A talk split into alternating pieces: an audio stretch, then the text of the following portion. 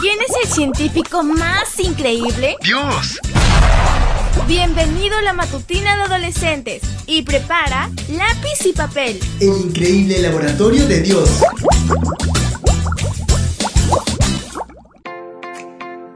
Muy buenos días y feliz comienzo de semana para todos. El título de la matutina para hoy es Desigual.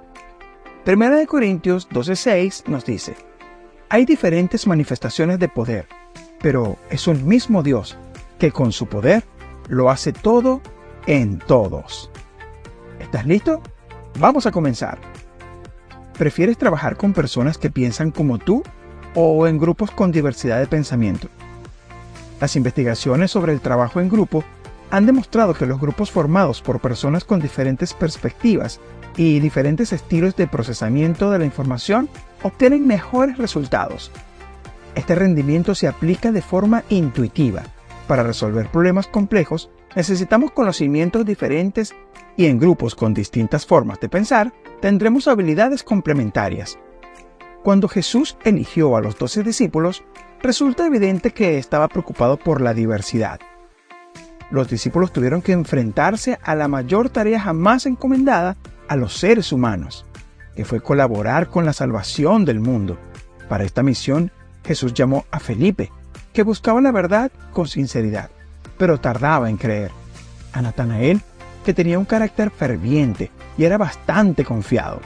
A Pedro, que era impulsivo, pero con un corazón bondadoso y compasivo. Cada uno de ellos tenía características diferentes que se complementaban entre sí. Jesús sabía que serían necesarios diversos tipos de capacidades y temperamentos para llevar a cabo la misión. Trabajó en el corazón de cada discípulo, ayudándolos en sus debilidades, pero manteniendo sus fortalezas.